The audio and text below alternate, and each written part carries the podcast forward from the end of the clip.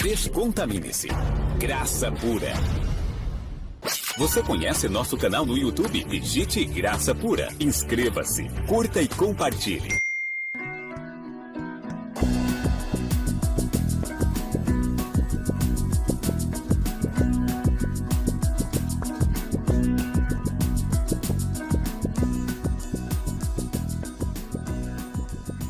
Bem, abençoados, vamos então ao nosso comentário de hoje e o título é A Promessa, a Lei e a Graça.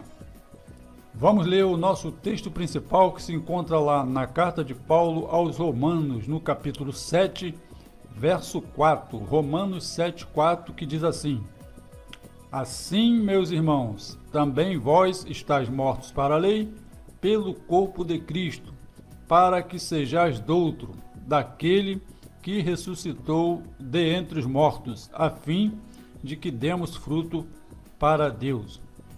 Bem abençoados, este verso que lemos em nosso texto principal servirá de pano de fundo para que vamos comentar nesse estudo e para que tenhamos uma melhor compreensão é, sobre esse verso, né, que tem muita revelação.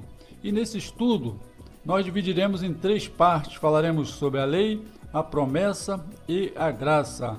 No título está a promessa, a lei e a graça. Mas, para o nosso melhor entendimento, vamos falar primeiro sobre a lei de Moisés. E o que foi a lei de Moisés? Vamos ler então Êxodo, capítulo 19, do verso 1 ao verso 6. Êxodo, capítulo 19, do verso 1 ao verso 6, que diz assim: Ao terceiro mês da saída dos filhos de Israel da terra do Egito, no mesmo dia vieram ao deserto de Sinai. Tendo partido de Refidim, vieram ao deserto de Sinai e acamparam-se no deserto. Israel, pois, ali acampou-se defronte do monte e subiu Moisés a Deus, e o Senhor o chamou do monte, dizendo: Assim falarás à casa de Jacó e anunciará aos filhos de Israel: Vós tendes visto o que fiz aos egípcios, como vos levei sobre asas de águias e vos trouxe a mim. Agora, pois, se diligentemente ouvirdes a minha voz e guardardes o meu conserto, então sereis a minha propriedade peculiar dentre todos os povos, porque toda a terra é minha. E vós me sereis um reino sacerdotal e o povo santo. Estas são as palavras que falarás aos filhos de Israel. Então o texto diz que o povo de Israel foi liberto do cativeiro no Egito, que durou aproximadamente 400 anos, onde Moisés foi o homem escolhido para libertá-los das garras de Faraó, atravessando ali o Mar Vermelho a seco, em um milagre tremendo realizado pelo Senhor. E o povo se acampou no deserto do Sinai, e o Senhor convocou Moisés a subir o Monte Sinai, onde ali firmou um concerto, uma aliança com o povo de Israel entregando a Moisés a lei, que tinha como objetivo regular o relacionamento do povo em sua vida cotidiana e também as suas relações com o Senhor Deus. A promessa era que, se eles fossem fiéis ao concerto, seriam um povo exclusivo de Deus na face da terra. Então o Senhor começou a falar a Moisés, primeiro com os dez mandamentos e, posteriormente, as outras leis.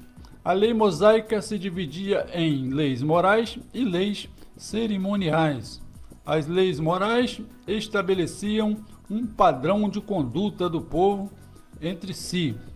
Já as leis cerimoniais estavam relacionadas ao culto a Deus, com suas ofertas e sacrifícios a lei mosaica continha 613 mandamentos. Para entendermos um pouco sobre a lei, vamos ver o que o Senhor Jesus Cristo ressuscitado revelou a Paulo em sua carta aos Romanos, no capítulo 5, do verso 12 ao verso 14.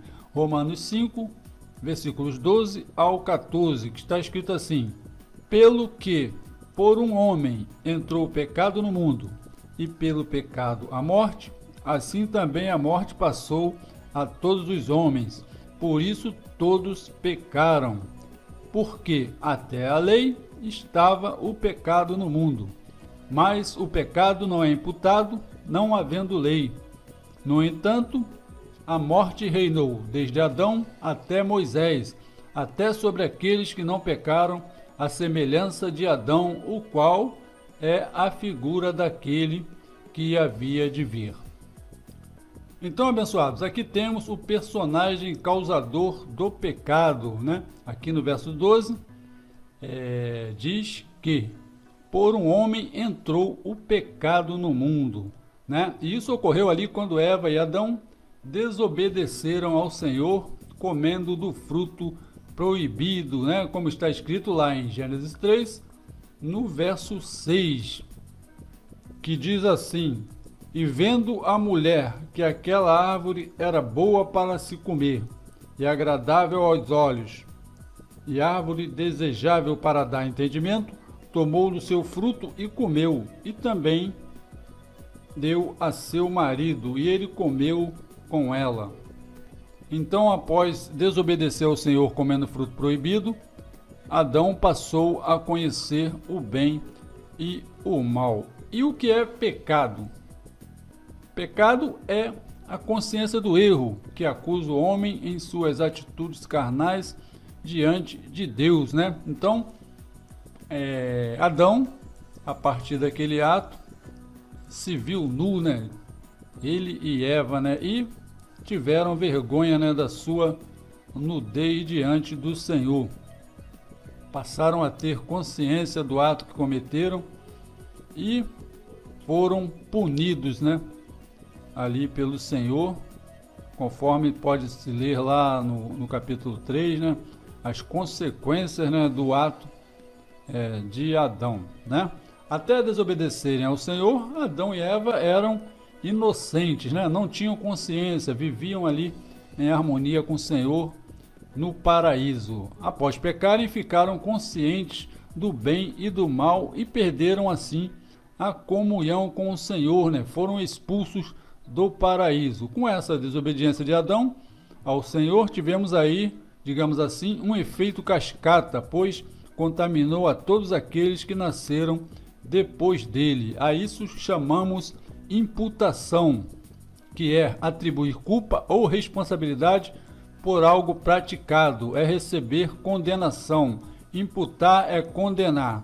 Todos que vieram após Adão estavam condenados a viver debaixo do pecado, debaixo de uma consciência carnal de acusação diante de Deus. Adão fez passar o pecado a todos aqueles que nasceram após ele, sem mesmo haverem feito alguma coisa ou pedido para que isso acontecesse.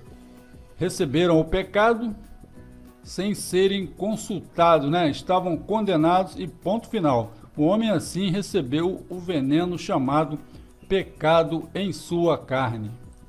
Voltando aqui no verso 13 de Romanos 5, que diz: Porque até a lei estava o pecado no mundo, mas o pecado não é imputado não havendo lei. Né? Então diz que até a lei estava o pecado no mundo, não havendo é, imputação por este pecado, porque não havia lei. A prática é, exacerbada de, dos desejos da natureza carnal estavam a todo vapor naquela época, e não havia algo para punir e condenar tais atitudes. Então, desde Adão até o Senhor da lei a Moisés, não havia punição para condenar o homem da responsabilidade por suas obras más. Paulo diz que a lei foi acrescentada por causa das transgressões. Vamos ler então lá em Gálatas 3,19, que diz assim: Logo, para que é a lei? foi ordenada por causa das transgressões, até que viesse a posteridade a quem a promessa tinha sido feita, e foi posta pelos anjos na mão de um medianeiro. Então a lei teve um prazo de validade até que Cristo viesse, né? Até que o medianeiro viesse, né? Então teve um prazo de validade a lei, né? Até que Cristo viesse, conforme promessa feita pelo Senhor a Abraão, que nós veremos logo à frente é, no próximo estudo que falaremos sobre a promessa do Senhor a Abraão. Mas vamos continuar aqui no assunto lei. Então, a lei foi dada por causa da transgressão, da maldade humana em suas atitudes carnais. Mas não havia algo que pudesse imputar ao homem a condenação por suas atitudes carnais, conforme diz lá em Romanos 4, no versículo 15, na, na parte B do versículo, que diz assim: Porque onde não há lei, também não há transgressão. Então, como não havia lei, não havia punição é, por esses atos praticados. Então, foi necessário que a lei viesse para poder imputar a culpa de fato ao homem. A lei veio para que o pecado se mostrasse pecado, né? excessivamente é, nocivo. Romanos 5,20 diz: Veio, porém, a lei para que a ofensa abundasse, né? mas onde abundou o pecado, superabundou a graça. Então, uma das funções porque a lei veio foi para que o pecado né, abundasse, né, se tornasse é, conhecido, digamos assim. A lei veio para mostrar que o homem era mau, a lei veio para mostrar que o homem era mau em sua natureza carnal. Vamos então seguir o raciocínio de Romanos capítulo 5, no verso 14, que diz assim: No entanto, a morte reinou desde Adão até Moisés, até sobre aqueles que não pecaram, a semelhança da transgressão de Adão, o qual é a figura daquele que havia de vir. Então, quando fala que a morte reinou desde Adão até Moisés e alcançou até mesmo aqueles que não praticaram o mesmo ato que ele, entendemos que houve um período de tempo em que a morte esteve presente, ok? E que tipo de morte está falando aqui? Está falando aqui da morte espiritual, né? Da separação espiritual, a morte do espírito do homem, ocasionando assim a separação entre Deus e o homem ali representado por Adão, né? Adão foi esse cabeça representante, né? Que incluiu todos ali debaixo do pecado. É claro que a morte física também foi introduzida. Lembra que o Senhor disse a Adão depois da queda? Lá em Gênesis 3,19 diz: No suor do teu rosto comerás o teu pão até que tornes a terra, porque dela foste tomado, porquanto és pó, e em pó te tornarás. Com isso, a descendência de Adão recebeu esse pacote: morte espiritual, que é a separação do homem de Deus, e também a morte física. Lá no Salmo 90, nos versos 9 e 10, na oração de Moisés, fica claro que o homem passou a ter um prazo de validade aqui nesta terra. Está escrito lá no Salmo 90, nos versículos 9 e 10, o seguinte: Pois todos os nossos dias vão passando na tua indignação, acabam-se os nossos anos como um conto ligeiro. A duração da nossa vida é de 70 anos, e se alguns, pela sua robustez, chegam a 80 anos, o melhor deles é a canseira e enfado, pois passa rapidamente e nós voamos. Então está aí né, a consequência da desobediência de Adão, né? Se separou de Deus, né, espiritualmente e também a morte física, né, entrou no mundo, né? Por Adão, todos foram é, afetados por esse ato, né? que pôs a todos debaixo de condenação. Agora vamos é, comentar algo aqui né, sobre a lei, né? A lei foi um condutor até que a fé ou seja, a graça prometida a Abraão, viesse, né? Vamos ler no versículo 21 do capítulo 3 da carta de Paulo aos Gálatas. Gálatas, capítulo 3, versículo 21. Logo, a lei é contra as promessas de Deus? De nenhuma sorte, porque se foi dada uma lei que pudesse vivificar, a justiça, na verdade, teria sido pela lei. Vamos ler até o 25. É, 22. Mas a Escritura encerrou tudo debaixo do pecado, para que a promessa pela fé em Jesus Cristo fosse dada aos crentes. Mas antes que a fé viesse, estávamos guardados debaixo da lei e encerrados para aquela fé que se havia de manifestar, de maneira que a lei nos serviu de aio para nos conduzir a Cristo, para que pela fé fôssemos justificados. Mas depois que a fé veio, já não estamos debaixo de aio. Então, abençoados, para concluir, a lei foi um paliativo, digamos assim, uma espécie de remédio amargo, né, dado pelo Senhor para manter o povo de Israel na disciplina carnal, né, até que Cristo viesse e fizesse uma eterna redenção. A lei não podia vivificar o espírito do homem. Ele vivia em má consciência, separado de Deus. Era necessário que ele fizesse sacrifícios para se aproximar de Deus.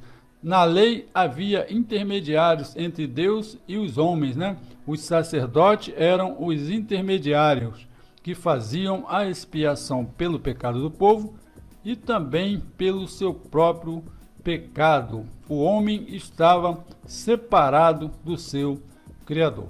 Então, vamos resumir o que foi a lei, né? A lei foi dada exclusivamente a um povo, né? O povo de Israel, para que fossem um povo separado dos outros povos na terra, um povo exclusivo, uma propriedade peculiar do Senhor. A lei também veio para que o pecado abundasse, né? Para que o pecado se mostrasse excessivamente maligno. A lei também veio imputar culpa ao homem por suas obras mais. Foi também um pacto inferior que não podia vivificar o espírito dos filhos de Deus. Também foi um condutor do povo, né? um aio, até que a promessa feita a Abraão chegasse aos gentios. Então, esse foi o nosso resumo sobre a lei. E é sobre a promessa, conforme nós falamos aqui, né? Que a lei foi um condutor do povo até que a promessa feita a Abraão chegasse aos gentios, então é sobre a promessa feita a Abraão que nós iremos comentar na sequência desse estudo. Graça e paz, abençoados. Até o próximo programa.